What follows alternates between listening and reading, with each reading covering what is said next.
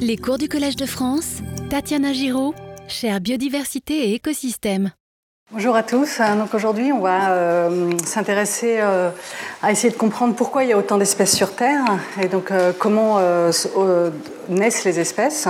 On verra dans un cours suivant comment on peut expliquer pourquoi il y a autant d'espèces à un endroit donné et pourquoi c'est pas réparti uniformément sur la planète. Mais aujourd'hui, on va s'intéresser plutôt à la façon dont se forment les espèces et euh, à la fin euh, ce qu'on sait de l'origine de la vie. Donc effectivement, il y a une énorme diversité euh, des formes de vie sur Terre, une, une énorme diversité d'espèces. Et donc on peut se demander comment naissent ces espèces, comment elles se forment, pourquoi on n'a pas une seule espèce qui serait capable d'exploiter toutes les ressources sur la planète. Et donc, euh, il faut remonter à Darwin hein, pour avoir les premières explications évolutives euh, de la diversification. Alors, son livre euh, de 1859 s'appelait On the Origin of Species by Means of Natural Selection, hein, sur l'origine des espèces par sélection naturelle. Mais en fait, il ne s'est pas vraiment intéressé au problème vraiment de ce qu'on appelle la spéciation, c'est-à-dire la formation à partir d'une lignée de formation en espèces différentes. D'ailleurs, pour lui, euh, les espèces n'étaient pas spécialement des catégories euh, euh, intéressantes en soi, plus que des variétés ou des populations. Et on verra, on reviendra là-dessus, et que c'est très intéressant, effectivement. la biodiversité, c'est pas seulement un nombre d'espèces, et c'est pas forcément une catégorie à part. Et donc, dans, la seule figure hein, de son livre, on voit une diversification, il n'appelait pas ça des espèces, hein, en variétés différentes. Et il s'est surtout en fait intéressé dans tout, son livre à expliquer le processus de sélection naturelle, donc comment ça expliquait l'évolution des populations. Et pour lui, ça, expliquait comment euh, des espèces pouvaient devenir différentes. On va voir que c'est pas si simple, hein, qu'il y a des problèmes spécifiques à essayer de comprendre comment on peut avoir, à partir d'une lignée, divergence en plusieurs lignées distinctes. Et donc ce qu'il a expliqué, est quand même important pour euh, la suite du cours, euh, euh, et même si je l'ai déjà dit plusieurs fois, hein, on répète le principe de la sélection naturelle parce que c'est vraiment essentiel à comprendre. Donc si on veut comprendre comment évoluent les populations et les espèces, il faut vraiment comprendre que l'idée c'est qu'il y a de la variabilité génétique dans les populations. Les individus sont différents et ça a une base génétique.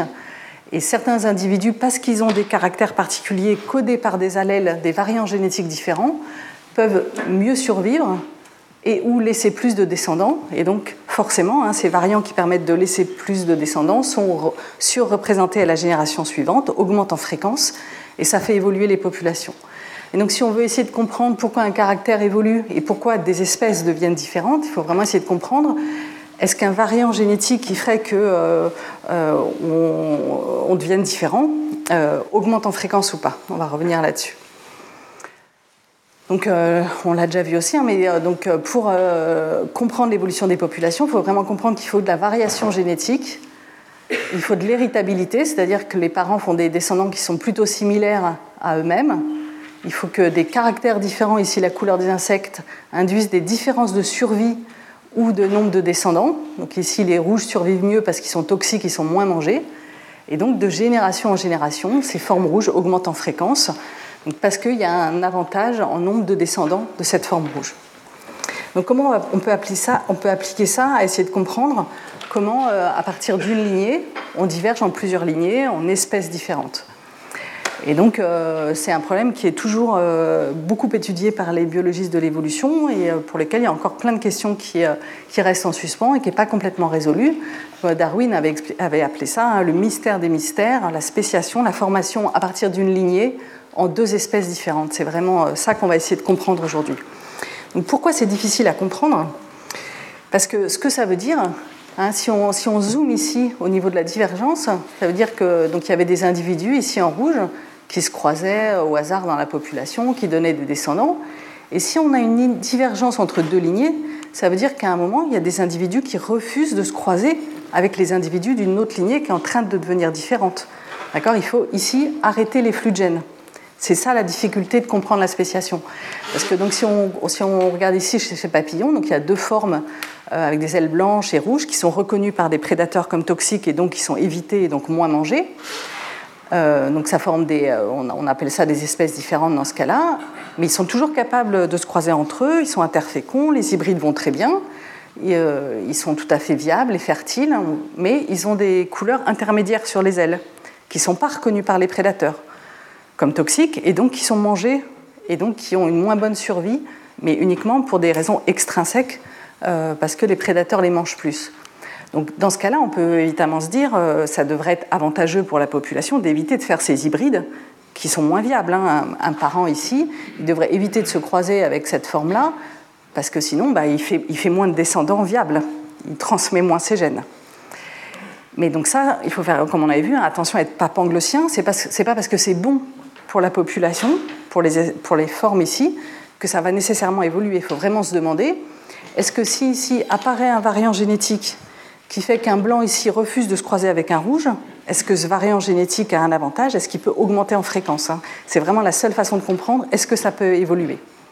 Et donc c'est vraiment la seule façon euh, de faire deux lignées qui sont en train de diverger, d'arrêter les flux de gènes, de faire ce qu'on appelle une homogamie, ici que les blancs se croisent que avec les blancs et les rouges se croisent que avec les rouges, parce qu'il suffit d'un tout petit peu de flux de gènes ici pour homogénéiser les populations. On peut le montrer facilement en mathématiques, on avait vu ça euh, dans le cours 2.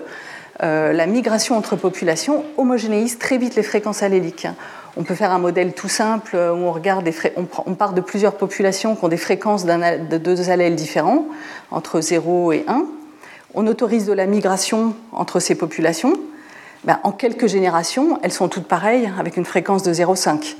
Et on peut montrer mathématiquement qu'il suffit d'un migrant par génération, quelle que soit la taille de la population, pour homogénéiser très vite les fréquences alléliques. Donc si on veut comprendre comment deux lignées, deux espèces peuvent devenir différentes, il faut vraiment comprendre comment on arrête cette migration, ces flux de gènes, ces croisements entre ces deux lignées qui sont en train de devenir différentes. Et c'est ça tout le problème de la spéciation, qu'évidemment Darwin n'avait pas encore les moyens, euh, euh, que ce soit au niveau de l'ADN, des modèles mathématiques, euh, d'essayer de s'attaquer et qui représente toujours un, donc un champ très riche de recherche actuellement. Donc, alors on appelle ça l'isolement reproducteur, hein, c'est-à-dire ben, le, fait que ces deux lignées ne se croisent plus entre elles. Il y a un isolement reproducteur, c'est les individus ici ne se reproduisent plus avec ces individus-là. Et donc toute la question de savoir comment deux espèces peuvent devenir différentes, diverger, la question c'est comment évolue cet isolement reproducteur? Comment on arrête ici les flux de gènes? On, empêche les individus de se reproduire ici. Donc euh, il y a, un moyen très simple de faire et qui n'est pas trop sujet à controverse ou à débat, c'est euh, ce qu'on appelle de l'allopatrie. S'il y a deux populations qui, sont dans deux endroits différents, deux patries différentes, euh, par exemple de deux côtés d'une montagne, des deux côtés d'un océan, une barrière géographique infranchissable. Dans ce cas-là, même s'il y a une population au départ qui était une unique population qui se retrouvent séparés par une barrière géographique infranchissable, ben, les individus vont plus pouvoir se rencontrer, vont plus pouvoir se reproduire entre eux, et donc à terme, on peut avoir divergence entre deux espèces différentes, et ça pose pas trop de problèmes théoriques. On comprend bien que là, il n'y a, plus de flux gènes possibles. Et petit à petit, donc ça peut devenir des espèces différentes. Alors parce que peut-être qu'il y a sélection, elles sont quand même dans des environnements un peu différents, donc il y a des sélections pour des caractères différents. Peut-être qu'il y a un peu de rôle de, dérive génétique. Hein. On avait vu ce que c'était la dérive génétique en cours 2, c'est le fait que les populations ne sont pas infinies. Et donc il y a de la variation des fréquences alléliques neutres, qui n'est pas euh, par sélection, mais qui est juste par stochasticité. Hein, si on, reprend cette image-là où il y a des variants génétiques ici de différentes couleurs, si à chaque génération on n'échantillonne qu'une sous-partie juste par hasard parce qu'il n'y a que 10 individus dans la population, ben, les fréquences alléliques des descendants ne sont pas les mêmes que les fréquences alléliques des parents, mais juste par stochasticité. Et, donc, et ça, ça peut faire varier aussi très vite les fréquences alléliques. Hein. On voit ici, avec, dans une population de 10 individus, sans sélection, ben, les populations deviennent différentes, ont des fréquences alléliques différentes, juste par cet échantillonnage aléatoire à chaque génération de seulement 10 individus parmi euh, le pool de gamètes qui existe. Donc ça, ça peut être aussi une force évolutive très forte. Hein et qui peut faire, euh, on appelle ça dériver, différencier les populations. Donc on, peut comprendre qu'en allopatrie, les populations deviennent différentes. Tout le problème théorique, et sur lequel il y a beaucoup de travaux, c'est ce qu'on appelle la spéciation en sympatrie. Est-ce que c'est possible? Est-ce que si dans un même endroit, euh, il y a une sélection pour euh, des optima, on va, on va revenir là-dessus, des optima différents pour des individus, mais à chaque génération, ils peuvent se reproduire entre eux, se croiser. Est-ce qu'on arrive quand même à faire diverger en deux espèces, alors qu'à chaque génération, ils peuvent se rencontrer Et dans ces cas-là, qu'est-ce qui peut stopper les flux de gènes ici entre ces lignées qui sont euh, en train de diverger? Donc la question déjà, la condition, le prérequis absolument indispensable, c'est qu'il y ait ce qu'on appelle une sélection disruptive, c'est-à-dire qu'il faut qu'il y ait une sélection pour deux optima différents et que les intermédiaires soient désavantagés. Donc euh, si on prend l'exemple ici de cet oiseau, euh, dans les populations, il y a une répartition bimodale de la largeur euh, du bec, avec des individus qui ont des petits becs et des individus qui ont des gros becs. et on voit ici la probabilité de survie en fonction de la taille du bec, qui est aussi bimodale, parce que euh, les petits becs permettent de optimalement casser des petites graines, et les gros becs optimalement de casser des grosses graines, et les intermédiaires sont désavantagés, ils arrivent moins bien à casser les deux types de graines. Donc là, on peut imaginer qu'il y a effectivement euh, une sélection pour deux optima différents, deux lignées qui pourraient devenir différentes, une, qui pourrait donner une espèce avec des petits becs et une qui pourrait donner une espèce avec des gros becs parce que les hybrides, les hybrides entre ces formes sont désavantagés. Il y a une contre-sélection de ces formes-là. Donc ça, évidemment, c'est une condition, un prérequis au fait qu'il y ait des espèces différentes, hein, parce que si, euh, de toute façon, on peut, on peut s'adapter optimalement à utiliser toutes les ressources dans l'environnement, il n'y a pas de sélection pour qu'il y ait une divergence en lignées différentes. Donc il faut qu'il y ait cette sélection disruptive pour deux optima différents. Donc euh, ça existe hein, dans la nature, on connaît plein de cas ici pour la taille du bec. Euh, pour des pathogènes par exemple, on peut imaginer qu'il y a des espèces végétales différentes dans l'environnement et que s'adapter à une espèce d'arbre donné fait que bah, on sera moins bien à adapter une autre espèce d'arbre donné. Il y a des compromis, on ne peut pas optimalement s'adapter à tout. Hein. il y a des, des compromis à faire, des contraintes et donc c'est un prérequis au fait qu'il y ait des espèces différentes. Hein. Si, un organisme pouvait s'adapter à toutes les ressources disponibles, ça serait évidemment avantagé, avantagé par la sélection naturelle. Donc si on imagine qu'il y a effectivement de la sélection disruptive, pour autant, est-ce qu'on arrive à, euh, séparer euh, les lignées? Et donc on va voir que c'est euh, un champ de recherche actif et encore pas résolu. Donc pour revenir à la question d'abord de la sélection allopatrique, donc effectivement il n'y a pas de problème théorique. Avec un peu de sélection euh, de dérives génétiques, on peut imaginer qu'on arrive à faire des espèces différentes, que des espèces différentes se forment. Et effectivement, il y a beaucoup de preuves euh, que ces processus sont à l'œuvre dans la nature pour faire des espèces différentes. Donc, euh, un type de preuve, c'est le fait qu'on trouve des paires d'espèces dans plein d'organismes, par exemple ici les organismes marins, de deux côtés de l'isthme de Panama.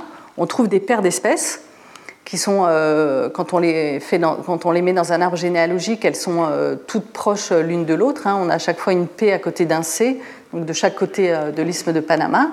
Donc il y a 10 millions d'années, c'était ouvert, les organismes pouvaient passer, et puis l'isthme s'est refermé ici, et donc il y a eu une barrière géographique infranchissable, et de chaque côté, ben, les populations ont divergé jusqu'à devenir des espèces différentes, et on a effectivement des paires d'espèces comme ça, de chaque côté, et qui, ont euh, des dates de divergence similaires, des mêmes barrières géographiques. Donc euh, effectivement, hein, c'est euh, une preuve qu'ici, il y a eu une spéciation allopatrique pour plein d'organismes différents.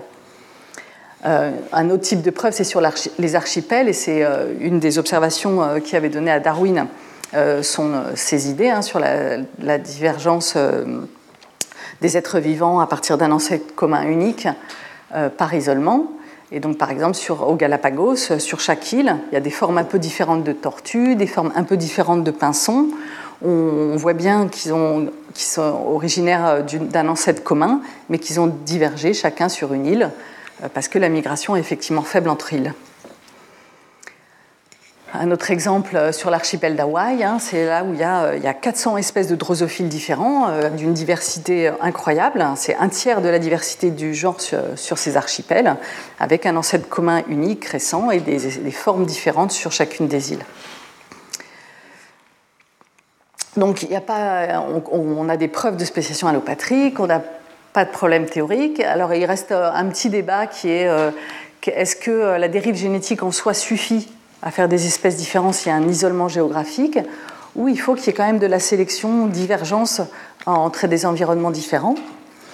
Euh, et un aspect, une action intéressante de la, diversité, de la dérive génétique pourrait être en fait, euh, donc, en évolution, on représente souvent ce qu'on appelle des paysages adaptatifs. Donc c'est euh, la valeur sélective, c'est-à-dire le nombre de descendants en moyenne que laisse un génotype donné, en fonction de caractères. Ça peut être la taille du bec, par exemple.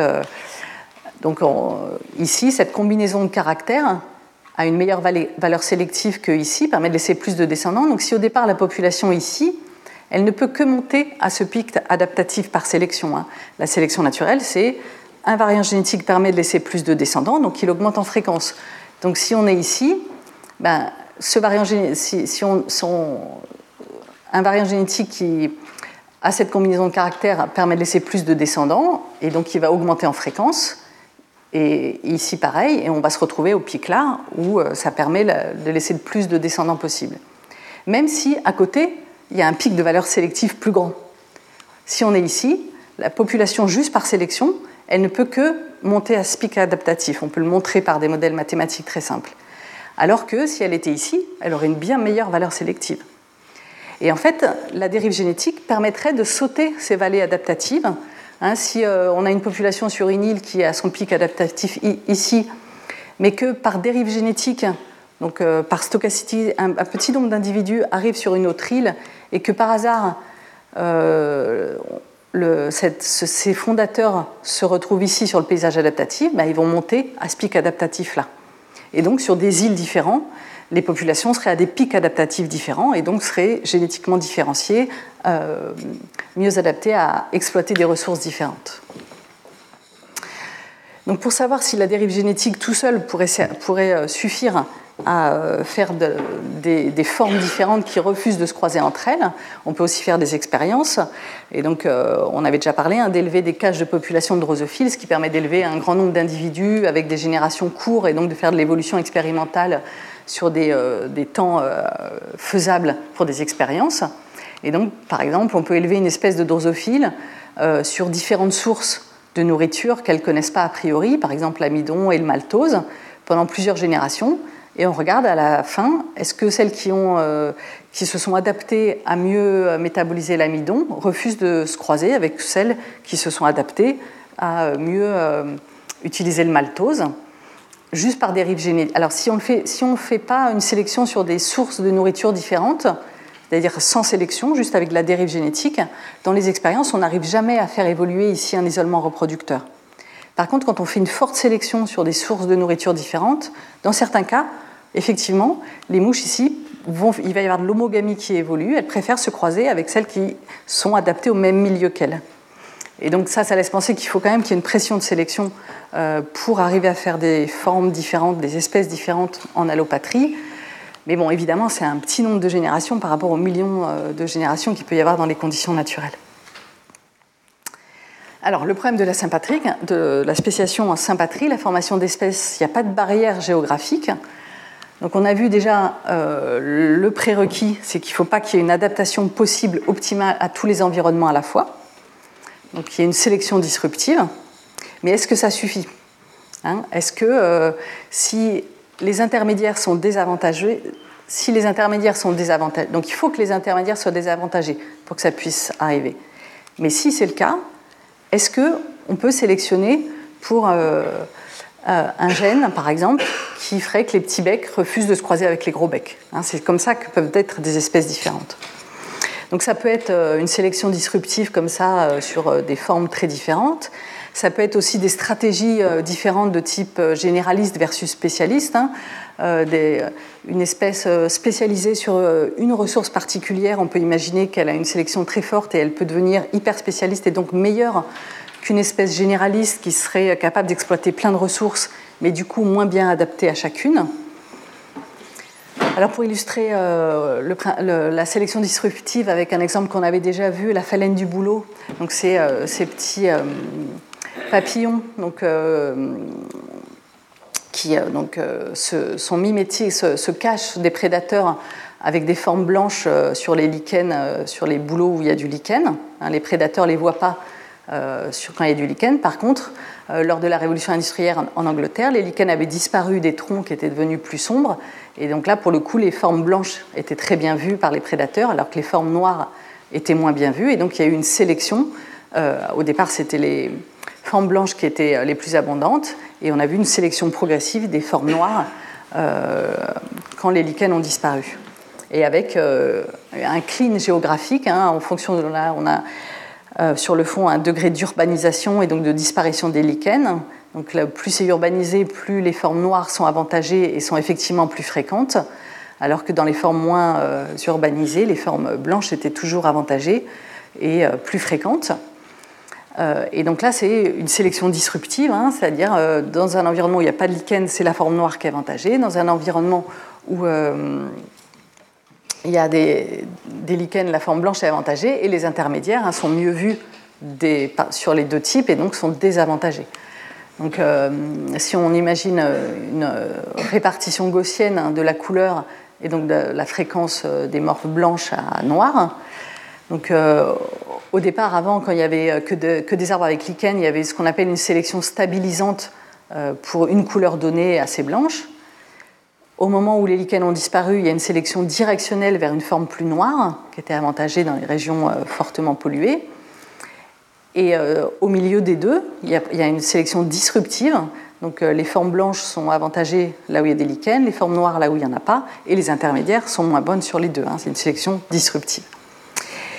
Mais, même avec une sélection comme ça, c'est pas simple euh, de, faire que les formes blanches se croisent qu'avec les blanches et les formes noires qu'avec les blancs. Si on modélise un, un, paysage adaptatif avec comme ça plusieurs pics adaptatifs et une population qui évolue, eh bien, la population évolue forcément vers un des pics adaptatifs. Il ne peut pas y avoir deux populations, avec, chacun à son pic adaptatif, si à chaque génération, tout le monde peut se croiser avec tout le monde. Parce qu'on crée des intermédiaires à chaque fois qui sont désavantageux, et on peut montrer avec des modèles mathématiques que la population, elle évolue vers un pic donné. Et donc, pour arriver à faire, à faire qu'on ait deux espèces qui sont en train de se former, il faut qu'il y ait quelque chose qui stoppe les croisements euh, entre les deux formes. On peut l'illustrer comme ça avec des champignons pathogènes. Hein. Si on a deux espèces d'hôtes pour des champignons pathogènes dans un milieu, avec euh, par exemple deux gènes d'adaptation à l'hôte, et donc on a les variants génétiques petit a petit b qui permettent d'infecter cet hôte-là, et les variants grand A grand B qui sont nécessaires pour infecter cet hôte-là. Mais à chaque génération, si les individus peuvent se, se croiser entre eux, ils vont produire des intermédiaires qui sont capables d'infecter ni l'un ni l'autre.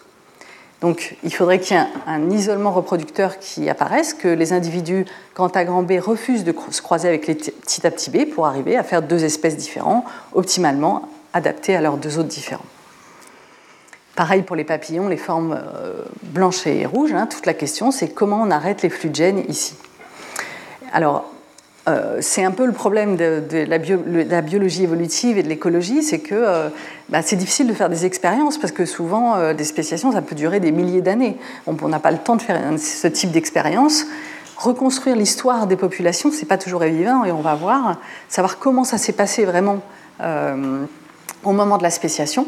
Et donc souvent on fait des modèles mathématiques pour essayer de voir est-ce que mon idée tient le coup, est-ce qu'elle n'est pas panglossienne, est-ce que ça peut vraiment se produire? Et donc il y a beaucoup de modèles mathématiques euh, pour étudier la spéciation, et en particulier la spéciation en sympatrie, hein, quand il n'y a pas de barrière géographique. Et donc ce qu'on fait, c'est qu'on euh, modélise des valeurs sélectives, donc des nombres de descendants faits en moyenne par des génotypes donnés. Et donc on considère qu'il y a deux niches écologiques, par exemple, donc deux arbres, deux espèces différentes pour un champignon pathogène. Et on considère donc que les grands A grands B, ils font plus d'individus, un plus alpha, quand ils sont dans leur hôte auquel ils sont adaptés, euh, par contre, sur l'autre espèce d'hôte, ils en font moins, ils en font 1 moins alpha. Et inversement, sur l'autre espèce d'hôte, les petits A petit B, euh, pardon, ici c'est les petits A petit B font 1 plus alpha et euh, les grands A grand B font 1 moins alpha. Donc on considère ben, les grands A grand B font plus de descendants ici et les petits A petits B font plus de descendants ici, mais chacun moins dans l'autre. Et on fait évoluer ça. on regarde à chaque génération quel variant augmente en fréquence. Alors, il y a un cas qui est très facile, en fait, où la spéciation, euh, la formation d'espèces différentes peut se produire très facilement, même en sympatrie. Euh, c'est quand bah, c'est le même gène qui contrôle à la fois euh, la capacité ici à infecter un arbre ou l'adaptation à une niche écologique et le croisement avec qui on se croise. Donc, par exemple, chez les papillons, j'ai dit qu'il y avait des formes différentes qui étaient reconnues par des prédateurs. Mais les papillons, en fait, utilisent justement les couleurs sur leurs ailes pour savoir avec qui ils vont se croiser.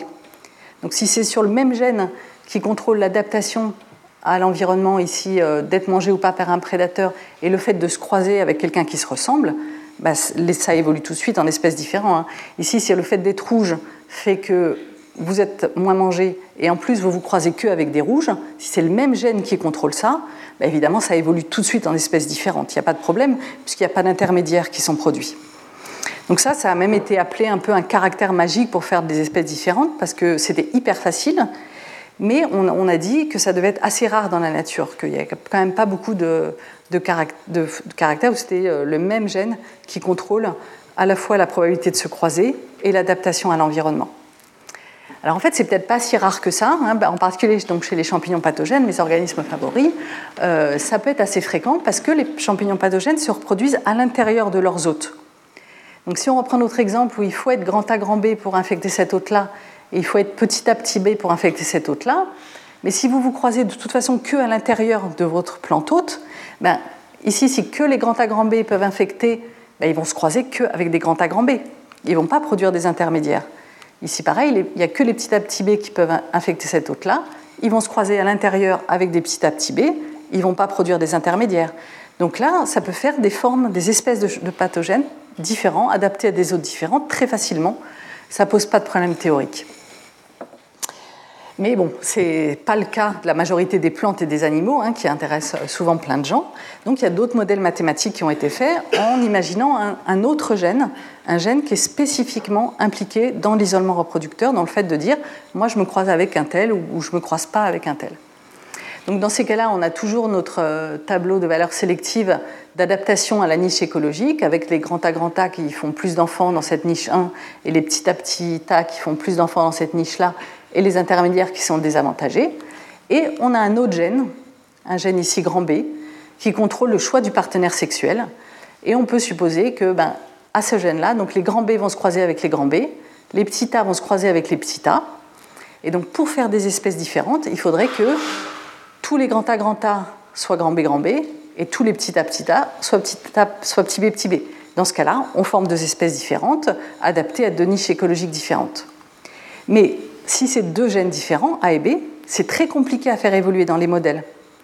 Parce qu'il faut ait ces deux gènes différents et il faut qu'ils arrivent en déséquilibre de liaison, que tous les grands A, grand A soient petit, grand A, grand B. Or, à chaque génération, euh, ils se croisent entre eux au départ et donc ça produit des intermédiaires. Et donc, dans les modèles mathématiques, c'est très difficile à faire euh, évoluer de la, spéciation euh, dans ces conditions-là. Il faut une sélection énorme Évidemment, c'est plus facile si les deux gènes sont côte à côte et recombinent pas trop entre eux. Et surtout, il ne faut pas qu'il y ait de coup à attendre le bon partenaire sexuel. Il ne faut pas que, bah, si je refuse de me croiser avec un tel, j'ai peu de chances de toute façon faire des descendants. Dans ce cas-là, ça évolue pas non plus. Donc ces modèles mathématiques, en fait, euh, alors c'est quand même possible, mais sous certaines conditions, ce qui est difficile des fois à dire, bah, est-ce que ça peut se produire dans la nature euh, mais c'est pas si simple. Et donc, il y, a des scientifiques qui disent bah non, la spéciation sympatrique, euh, ça peut jamais se produire. Et d'autres qui disent bah si, ça doit pouvoir se produire dans certains cas. Alors, euh, il y a plein de modèles mathématiques hein, qui ont été faits. Il y a une façon un peu plus facile de faire la spéciation sympatrique, c'est de considérer que le, gène du, choix du partenaire sexuel, euh, les grands B se croisent avec un partenaire qui a le même allèle que lui au gène grand A. C'est plus comme tout à l'heure où les grands B se croisent avec les grands B et les petits B se croisent avec les petits B. C'est si vous êtes grand B, vous vous croisez avec euh, la même forme au gène d'adaptation, donc par exemple euh, avec la même couleur euh, d'aile pour les papillons ou avec la même capacité à infecter les autres pour des pathogènes. Dans ce cas-là, c'est beaucoup plus facile parce qu'il suffit de sélectionner grand B. Tout, si tout le monde est grand B, alors il y a des espèces différentes. Donc il n'y a plus besoin de déséquilibre de liaison entre deux gènes. donc là, c'est plus facile. Euh, il y a encore d'autres modèles, hein, mais il y en a vraiment une quantité astronomique, où euh, le gène de choix du partenaire sexuel est en fait, pour des parasites, le choix de la plante où se reproduire. Donc ça ressemble un peu à nos champignons pathogènes. Hein. Et donc ça a été fait sur cette petite mouche euh, Ragoletis, une parasite de la pomme et d'autres fruits, où il y a des formes différenciées qui sont adaptées à des plantes différentes, par exemple la pomme ou l'aubépine. Et en fait, c'est pas tellement qu'ils choisissent un partenaire sexuel euh, adapté à la plante hôte, c'est qu'ils vont se reproduire sur la plante hôte auxquels ils sont adaptés. Donc ça ressemble un peu à champignons pathogènes, c'est plus facile à faire évoluer des formes différentes, puisque ce gène-là, il est directement sous sélection pour adaptation à la plante hôte. Alors ce cas est assez intéressant et on va y revenir. C'était euh, Ernst Mayr, un, zoologiste qui était, très, euh, qui était un de ceux qui a fait la synthèse néo-darwinienne de l'évolution. Hein, et euh, qui était très opposé à la spéciation sympatrique, qui, qui disait c'est juste pas possible parce qu'il y a des recombinants qui sont produits à chaque génération. Et il y a des scientifiques qui suggéraient que bah, cette petite mouche euh, en fait, elle avait, euh, au départ, elle était parasite de l'aubépine, et au moment où on s'est mis à cultiver euh, la pomme aux États-Unis, elle s'est mise à parasiter la pomme et qui a donné des formes un peu différentes. Et donc les gens disent, bah, oui, c'est un exemple fantastique de spéciation sympatrique qui est en train de se produire sous nos yeux. Donc Ernst Mayr était très énervé et a demandé à un de ses étudiants, Guy Bouche, de démontrer que ce n'était pas de la spéciation sympatrique. Et Guy Bouche est devenu un des plus fervents partisans de la spéciation sympatrique, en fait, et a utilisé ce modèle euh, pour euh, montrer que ça pouvait être possible. Mais on va revenir, c'est pas si simple. Donc, sur les modèles mathématiques, hein, pour démontrer, euh, pour essayer de voir est-ce que c'est possible ou pas la spéciation sympatrique, il y a plein de modèles qui sont très utiles, qui montrent dans quelles conditions ça pourrait être possible ou pas. Mais c'est assez difficile de voir bah, dans la nature, est-ce que ça se produit, est-ce que ces conditions sont remplies? Donc on peut aller essayer de voir dans la nature ce qui se passe, et en particulier donc, sur cette Ragoletis, la petite mouche parasite, euh, donc qui a au départ parasité euh, l'aubépine et donc qui s'est mis à, parasiter le pommier au moment où ça a été cultivé aux États-Unis, donc il y a à peu près 150 ans. Donc c'est un cas intéressant parce qu'il y a deux formes différentes hein, qui sont adaptées euh, d'une certaine façon aux deux plantes hôtes. Par exemple, il y a une phénologie différente des fruits. donc elle pond ses œufs dans les fruits et les larves mangent les, fruits en se développant. Euh, donc il y a un isolement temporel entre les deux, euh, formes. La forme sur pomme émerge avant la forme sur aubépine et donc se croise avant. Euh, elles sont attirées préférentiellement par leur plante hôte. Elles laissent plus de descendants sur leur plante hôte. Donc il y a vraiment eu une adaptation et deux formes un peu différentes. la race sur pomme a une origine unique aux États-Unis récente. Donc on peut se dire, bah oui, donc c'est donc il y, a très peu de flux de gènes entre les deux. Il y en a encore un peu euh, qui a été estimé avec des marqueurs génétiques à à peu près 4-6%. Donc ça paraît être un exemple fantastique de spéciation sympatrique euh, en direct qu'on a pu observer. Mais récemment, en fait, il a été montré que la, race qui parasite euh, la pomme aux États-Unis vient pas de la race qui parasite la pomme, l'aubépine aux États-Unis, mais vient de la race qui parasite l'aubépine au Mexique, qui est une spéciation, qui est une population allopatrique Hein, il n'y a pas de migration entre les deux, et qui justement avait un réarrangement chromosomique par rapport à la race euh, aux États-Unis, et où tous les gènes justement d'adaptation à la plante hôte sont justement localisés. Or, une inversion chromosomique comme ça, ça bloque les flux de gènes. Il ne peut pas y avoir de recombinaison puisque les gènes sont orientés dans le même sens, et donc ça bloque la recombinaison et la création d'intermédiaires. Et donc, peut-être qu'il a fallu un peu cet isolement euh, géographique, un réarrangement chromosomique qui protège euh, les flux de gènes et la création d'intermédiaires. Et donc, euh, quand la race de pommier du Mexique est venue, de l'aubépine du Mexique est venue sur le pommier, ben, il avait déjà des réarrangements chromosomiques qui ont permis peut-être de stopper les flux gènes ici. Pareil, donc il y a autre, une autre situation qui avait été argumentée comme étant un exemple parfait de spéciation sympatrique, c'est des poissons cyclidés dans un lac en Afrique. donc il y a une, espèce qu'on trouve que dans ce lac en Afrique, que dans le monde entier on le trouve que dans ce lac. On a montré qu'il dérivait très récemment de cette forme-là, qu'a colonisé ce lac-là qu'une fois. C'est un lac comme ça, on ne peut pas imaginer qu'il y ait de barrière géographique. Euh, les formes ont l'air adaptées à différents environnements. Il y a une certaine homogamie, euh, chaque forme se croise préférentiellement avec sa propre forme on peut se dire, bah, euh, enfin, on ne voit pas trop d'autres explications allopatriques au fait que ce soit plutôt une spéciation sympatrique dans ce lac-là. Et donc, mais il a été argumenté, bah, on ne peut pas exclure qu'il y ait eu des périodes où le lac était plus bas et où donc il y avait des, en fait une, allopatrie entre différents euh, petits lacs. Donc au départ, c'était en sympatrie. Il y a eu une barrière géographique pendant un moment avec un assèchement du lac et euh, à nouveau une sympatrie, mais les formes avaient déjà divergé, autorisées par cette barrière géographique. Et effectivement, il y a eu un assèchement de ce lac à, cette période-là.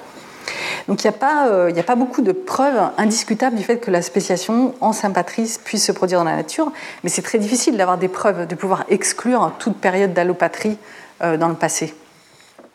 Alors, les champignons pathogènes fournissent quand même un bon cas où ça pourrait se produire. Hein. On voit que parce que ce sont les mêmes gènes qui contrôlent l'adaptation à l'hôte et la probabilité de se croiser, la spéciation en sympatrie pourrait être assez facile.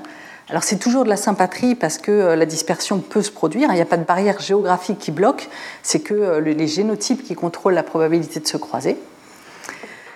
Et il y a d'autres facteurs qui pourraient faciliter euh, la spéciation en sympatrie chez ces champignons pathogènes. Donc c'est le même gène qui contrôle l'adaptation et le choix du partenaire sexuel. En plus, il y a une très forte sélection sur la capacité à infecter l'hôte, hein, parce que chez ces champignons, il y a ce qu'on appelle une relation gène pour gène. C'est-à-dire qu'il euh, y a des gènes de résistance chez les plantes qui reconnaissent le champignon et qui bloquent complètement l'infection. Ils reconnaissent une petite protéine du champignon en général. Donc là, euh, si on a cet allèle chez la plante et cet allèle chez le champignon, la plante le reconnaît, bloque complètement l'infection et le champignon a une valeur sélective de zéro. Il n'est pas du tout capable d'infecter la plante. Par contre, si le champignon évolue et change un peu sa protéine, qui n'arrive plus à être reconnue par la plante, ben, il arrive à infecter la plante. Et donc c'est vraiment une situation de tout ou rien. Soit le champignon a une énorme valeur sélective, soit une valeur sélective de zéro, ce qui est une force sélective énorme et pas si courante dans la nature. Euh, et en plus, les champignons produisent des milliards de spores. Hein. On voit ici euh, de la rouille du blé euh, qui est en train de produire des, milliards de spores, ce qui augmente le nombre de mutations qui se produisent dans la population et qui permet cette sélection énorme, puisqu'il peut y avoir un grand nombre de spores qui ne peuvent pas se développer parce qu'elles sont bloquées par la résistance, mais il en reste toujours pour disperser ailleurs et avoir quand même laissé des descendants. Donc les champignons pathogènes pourraient être euh, des organismes, et les parasites en général, hein, euh, des organismes qui font de la spéciation sympatrique euh, très facilement et qui pourraient expliquer pourquoi il y a autant d'espèces spécialisées sur des hôtes différents. Et il existe un cas où on a peut-être pareil à observer en direct une spéciation en sympatrie chez des pathogènes de pommiers. C'est le pathogène, le champignon Venturia inequalis qui est responsable de la tablure du pommier. Euh, on voit ici euh, des symptômes euh, sur des pommes, il en fait sur des feuilles, et qui est en particulier pourquoi on met autant de pesticides hein, sur les pommiers. Mais on introduit aussi des gènes de résistance chez les pommiers. Et donc, régulièrement, on introduit des gènes de résistance qu'on va chercher dans des populations sauvages. Et donc, on avait, on avait introduit, donc l'INRA avait introduit un gène de résistance chez des pommiers qui est resté efficace pendant 10 ans, qui était assez incroyable déjà pour un gène de résistance qui sont en général contournés plus rapidement. Mais il a quand même été, finalement été contourné. Il y a une population du champignon qui arrivait à parasiter ces pommiers résistants. Et donc il y avait euh, des pommiers sensibles, des fois dans les mêmes vergers qu'avait la population de champignons initiale. Et ce qu'on s'est aperçu en suivant ce verger pendant euh, plusieurs années, c'est qu'il n'y avait aucun flux de gènes entre le champignon sur les pommiers résistants et le champignon sur les pommiers sensibles, alors que c'était en sympatrie, il pouvait disperser, mais ce champignon-là ne pouvait pas infecter ces arbres-là, et ce champignon-là ne pouvait pas infecter ces arbres-là, et comme ils se reproduisent à l'intérieur de leur hôte, ils ne pouvaient pas se croiser, ils ne pouvaient pas échanger des flux de gènes. Donc on avait notre population ancestrale euh, initiale de euh, champignons capables d'infecter les pommiers résistants. Une nouvelle population de champignons est arrivée qui arrivait à infecter ces arbres résistants, mais pas ceux-là. Et en sympatrie, ça a stoppé les flux de gènes tout de suite, parce que c'est le même gène qui contrôle l'adaptation à la plante et la capacité à se reproduire. Donc euh, on, a, vu en direct hein, une émergence euh, d'une nouvelle espèce euh, de, champignons pathogènes capable d'infecter un nouvel arbre. Et comment, alors ça c'est compliqué, comment cette population de pathogènes est arrivée à infecter ces pommiers résistants? En fait, il est allé, il a introgressé le gène donc le gène de résistance qu'on avait introduit, il venait de ce pommier ornemental. On l'a introduit dans le pommier cultivé. Ben, le champignon pathogène, il a fait exactement pareil.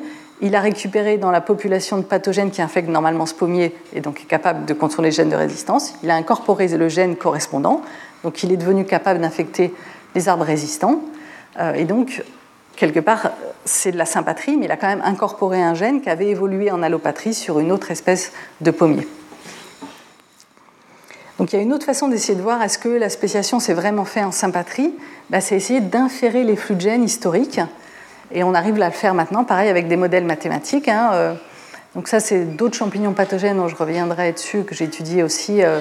donc c'est des champignons qui castrent ces plantes-là. Ils produisent leurs spores dans les anthères des plantes à la place du pollen. Donc ils empêchent les plantes de produire du pollen et des graines. Donc ils stérilisent les plantes.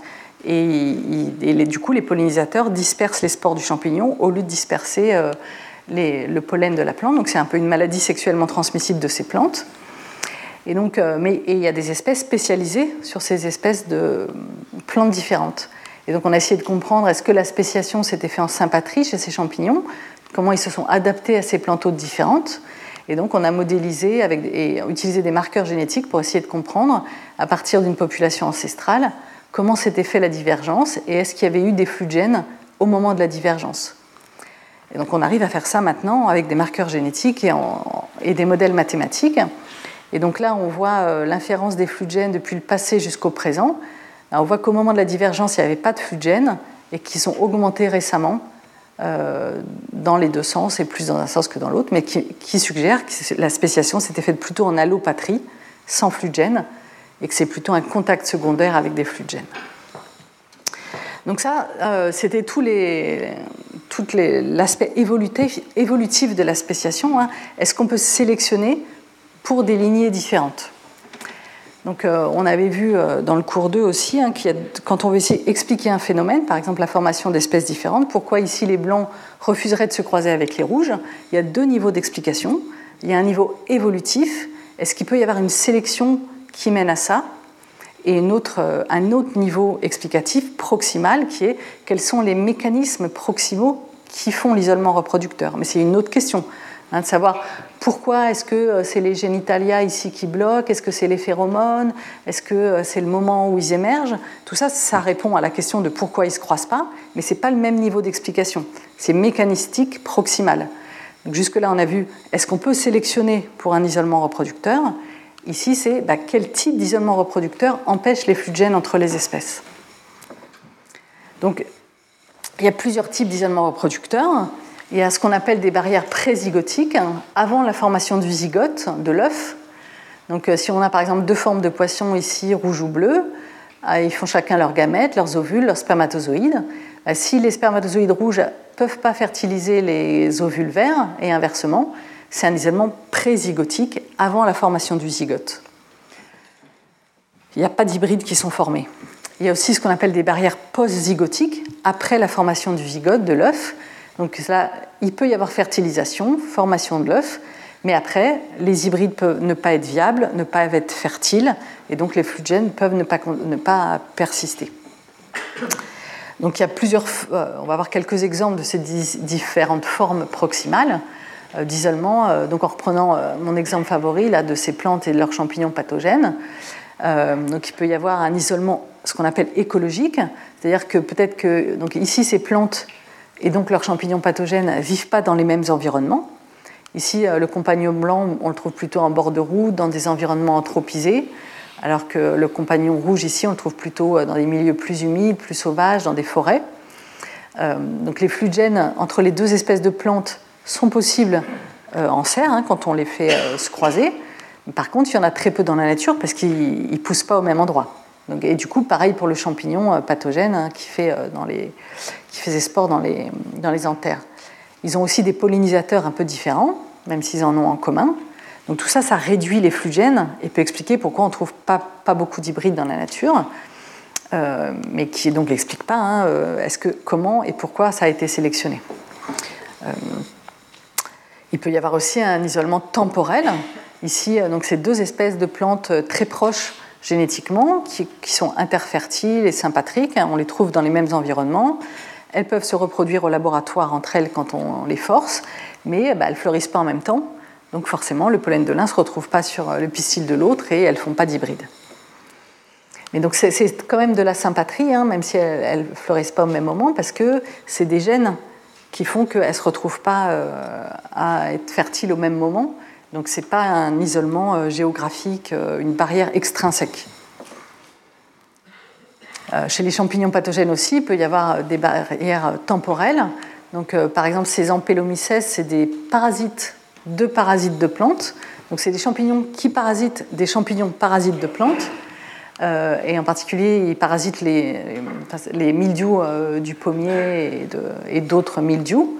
Donc, on voit ici le blanc hein, sur les feuilles, c'est un, un, mildiou pathogène. Et ces champignons-là parasitent le mildiou Et, mais comme le pommier ne fait pas ses feuilles au même moment que d'autres plantes et le mildiou ne se retrouve pas au même moment, c'est plutôt au printemps sur le pommier et c'est plutôt à l'automne pour les autres mildious, il y a un isolement temporaire. Ils ne peuvent pas échanger de gènes, il ne peut pas y avoir de flux de gènes parce qu'ils ne font pas leur structure sexuée au même moment. Alors, c'est plus euh, chez les animaux. Hein, toutes les parades nuptiales, évidemment, euh, peuvent euh, faire un isolement proximal qui pourrait d'ailleurs être sous sélection. Hein. Donc, les phéromones, les signaux visuels, les chants, les comportements, tout ce qui fait que ça attire le partenaire sexuel. Bah, si c'est souvent un peu différent entre espèces, et du coup, ça peut faire une barrière au flux, de gènes. Il peut y avoir aussi une barrière au niveau de la reconnaissance des gamètes, hein, de la fertilisation. effectivement, il y a des protéines, par exemple, qui dissolvent euh, la membrane de l'ovule, qui évoluent très rapidement entre espèces différentes et qui peuvent jouer dans euh, les barrières au flux de gènes, donc chez les animaux, mais aussi chez les plantes. Euh, donc, vous savez que donc les, les, pollens qui sont faits dans les anthères dispersent jusqu'à l'organe femelle, le pistil, après, les grains de pollen gerbent et vont fertiliser l'ovule qui est à l'intérieur, qui va après donner la graine. Le fait que le grain de pollen germe ou pas, il y a aussi des mécanismes moléculaires de reconnaissance qui peuvent bloquer ou pas les flux de gènes. Alors après, il peut y avoir des isolements post-zygotiques, euh, et à tous les stades du développement des individus. Hein. Par exemple, les croisements entre euh, moutons et chèvres euh, donc il peut y avoir de temps en temps des accouplements, mais l'embryon ne se développe pas la plupart du temps, les gènes ne fonctionnent pas assez bien ensemble. Alors il y a quand même des cas rares où ça peut se produire. Hein. En biologie, c'est toujours un peu, on dit ça marche jamais, et puis tout d'un coup on trouve un cas où ça a fonctionné. C'est un peu d'ailleurs pour, pour, ça que c'est aussi, aussi difficile d'être affirmatif en biologie et en écologie. Hein. C'est qu'il peut y avoir des événements très rares avec une très faible probabilité de se produire, mais qui peuvent avoir des conséquences énormes. Euh, et donc il peut y avoir plein de types d'isolement post-zygotique. Donc les hybrides peuvent aller très bien, comme ici, euh, ce qu'on a déjà vu des papillons, mais avoir un isolement extrinsèque, donc ils sont viables et fertiles, mais là ils sont plus mangés par les prédateurs.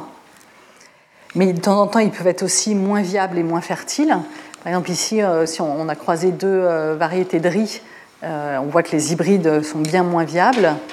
Quand on croise des, euh, euh, euh, juments avec des ânes, donc ça donne des mulets qui la plupart du temps sont stériles parce qu'ils n'ont pas le même nombre de chromosomes.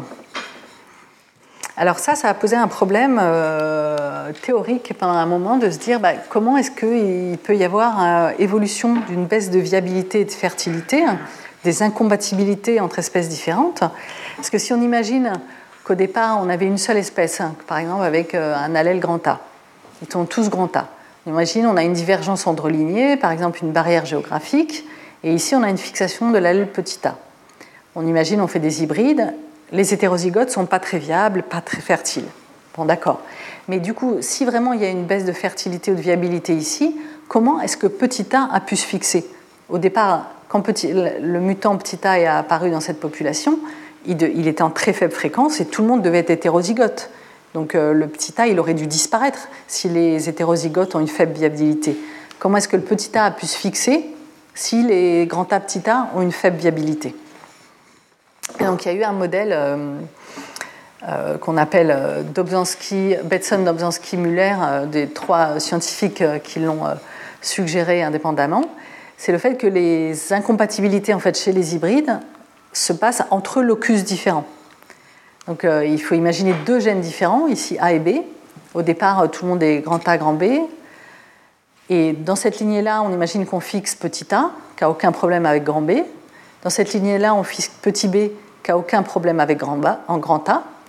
Mais après, quand on fait des hybrides, eh bien, petit a a des problèmes avec petit b, ils sont incompatibles.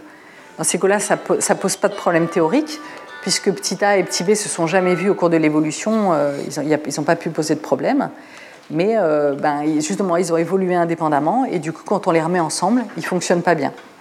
Et donc, effectivement, il y a plein d'exemples euh, de ce type-là, de ces types d'incompatibilité entre allèles de locus différents, et c'est ce qui cause la plupart des problèmes chez les hybrides.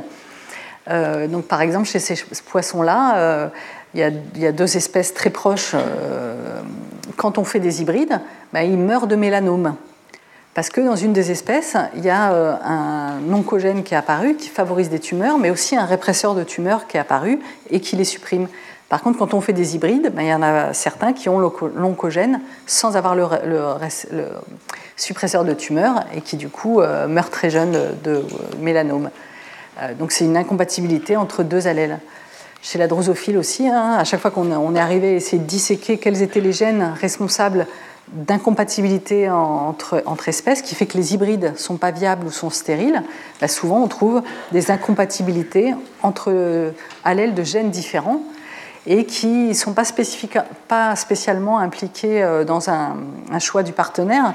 Souvent, c'est vraiment euh, des gènes qui évoluent très vite et du coup, ben, ils ont évolué des fonctions un peu différentes et quand on les met ensemble dans les hybrides, ils ne fonctionnent plus. Donc l'isolement post-zygotique, ça correspond bien à un isolement allopatrique, une divergence en lignées différentes qui se, se rencontrent plus, puis à un moment, quand on les met en contact secondaire, euh, ben, dans les hybrides, ça marche pas bien c'est ce qu'on a trouvé aussi euh, chez mes champignons euh, pathogènes préférés. Hein, l'isolement, on a regardé comment évoluait l'isolement post-digotique en fonction de la distance génétique entre hybrides. Donc on a croisé plein d'espèces différentes adaptées à des espèces hôtes différentes. Et on a regardé la viabilité des hybrides, à quel point ils étaient capables d'infecter la plante hôte. Et on voit que ça diminue avec la distance génétique entre les espèces parentes. Donc il y a une diminution progressive de la viabilité des hybrides qui correspond assez à une spéciation allopatrique, une accumulation de différences en allopatrie. Donc là, on voit une plante saine et une plante infectée par le champignon. Et de façon intéressante, dans les hybrides, des fois, il y avait des symptômes un peu aberrants, incomplets. Par exemple, euh, ici, euh, le champignon a produit des spores, mais il n'a pas complètement empêché la production de pollen. Ou ici, un symptôme euh, alors, complètement aberrant, au lieu de produire ces spores dans les anthères, il les, a produits dans les ovules de la plante qui, de façon intéressante, correspond à une forme assez ancestrale qui semble avoir ressurgi chez les hybrides. Donc, euh, cet isolement post-zygotique, euh, on pense que ça, ça évolue euh, quand les lignées divergent en allopatrie, elles accumulent des différences, et du coup, quand les hybrides peuvent se former, qu'il y a un contact secondaire, ça ne fonctionne pas bien. Et ça a mené à l'idée de renforcement, c'est-à-dire le fait que imaginons qu'on a deux lignées qui ont divergé en allopatrie, elles sont devenues un peu différentes. Euh, donc les hybrides ne fonctionnent pas bien, mais ce n'est pas une sélection particulière contre les hybrides, hein, c'est juste qu'elles ont évolué des formes différentes. Mais si maintenant elles se retrouvent à nouveau en sympatrie, qu'elles peuvent faire des descendants, ben, elles vont faire des descendants qui ne sont pas viables. Donc est-ce qu'il peut y avoir sélection pour éviter qu'ils fassent des hybrides Est-ce qu'il peut y avoir. Euh, et donc, du coup, ça, ressemble un peu au problème de la spéciation sympatrique, mais c'est un peu plus facile parce qu'il y a déjà une divergence entre les lignées. Est-ce qu'on peut sélectionner pour que euh, bah, la forme verte évite de se reproduire avec la forme rouge pour éviter de faire euh, des descendants qui ne soient pas viables ou qui soient stériles? C'est ce qu'on appelle du renforcement d'isolement. Est-ce qu'on peut sélectionner pour un isolement pré-zygotique quand il y a déjà un isolement post-zygotique? Et donc ça, ça, a été modélisé par Dobzhansky, un des euh, euh, fondateurs de la théorie néo-darwinienne, mais ça avait déjà été euh, suggéré par Alfred Wallace. Alors Alfred Wallace, c'était un scientifique du même époque de Darwin et qui avait eu la même idée un peu au même moment. D'ailleurs, qui avait écrit une lettre à Darwin alors qu'il était encore, il n'avait pas encore publié son livre.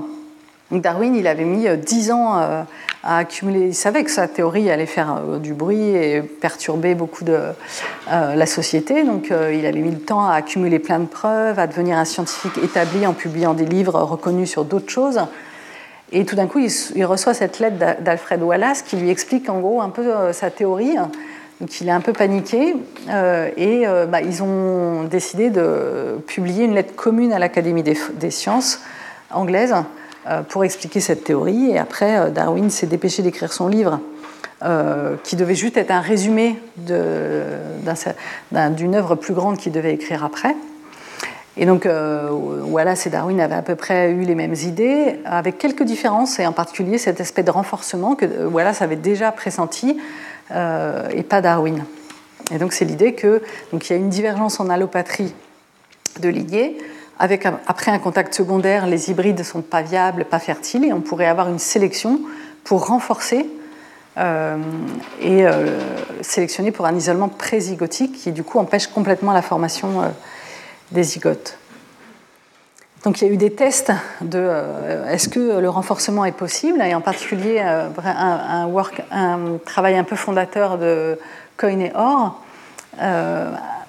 qui, ont, compilé un peu plein de littérature sur les croisements entre drosophiles et qui ont regardé la force de l'isolement post-zygotique en fonction de la distance génétique entre espèces. Alors quand les espèces sont en allopatrie, en rouge, hein, avec une barrière géographique, ils ont trouvé que l'isolement augmentait graduellement avec la distance. Donc, ce qui est compatible avec l'idée qu'il y a des, différences génétiques qui s'accumulent progressivement, mais pas spécialement pour bloquer les flux de gènes, puisque de toute façon, elles ne peuvent pas se rencontrer.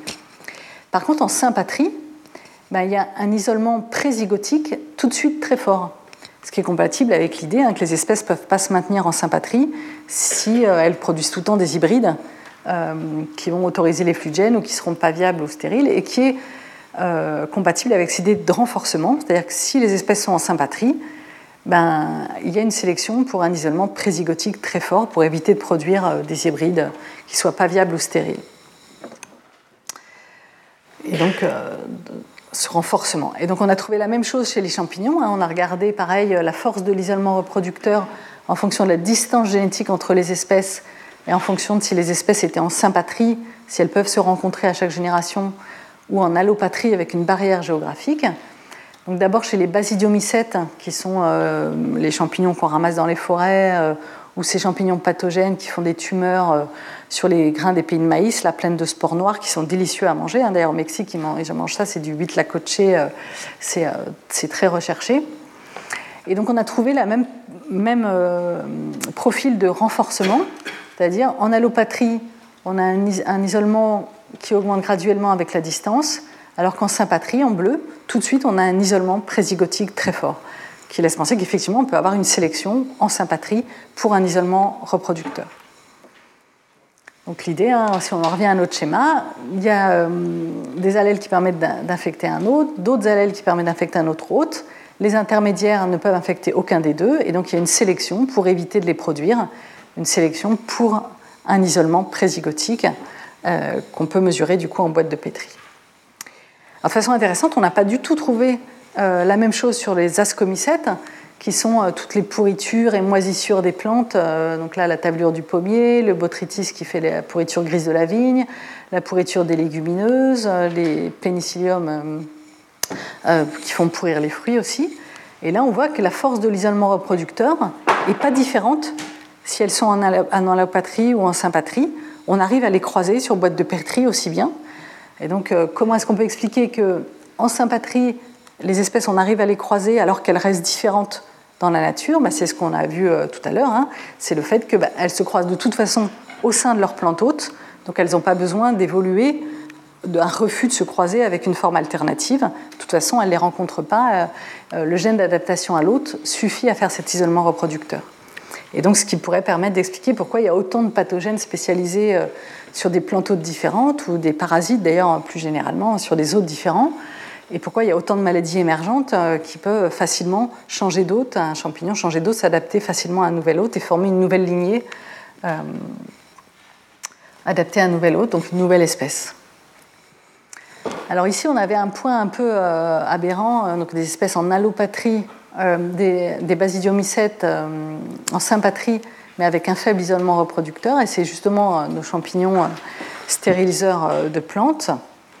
Donc on a essayé d'étudier un peu plus quel pouvait être ce qui stoppait les flux de gènes en sympatrie, puisqu'ils avaient l'air d'arriver à se reproduire entre eux quand on les force.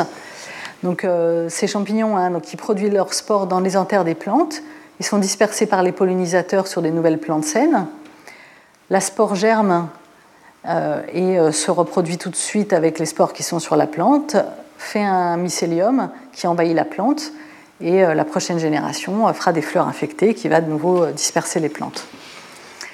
Et donc ici, le croisement a lieu avant l'infection de la plante, donc on n'est pas dans le cas des champignons ascomycètes où de toute façon ils peuvent se reproduire qu'avec ceux qui ont infecté la plante puisqu'ils se reproduisent avant d'avoir infecté la plante. Par contre, il se reproduit beaucoup par autofécondation, euh, les spores, quand elles germent ici, ben, elles se reproduisent beaucoup, même au sein d'une même tétrade, d'une même méiose.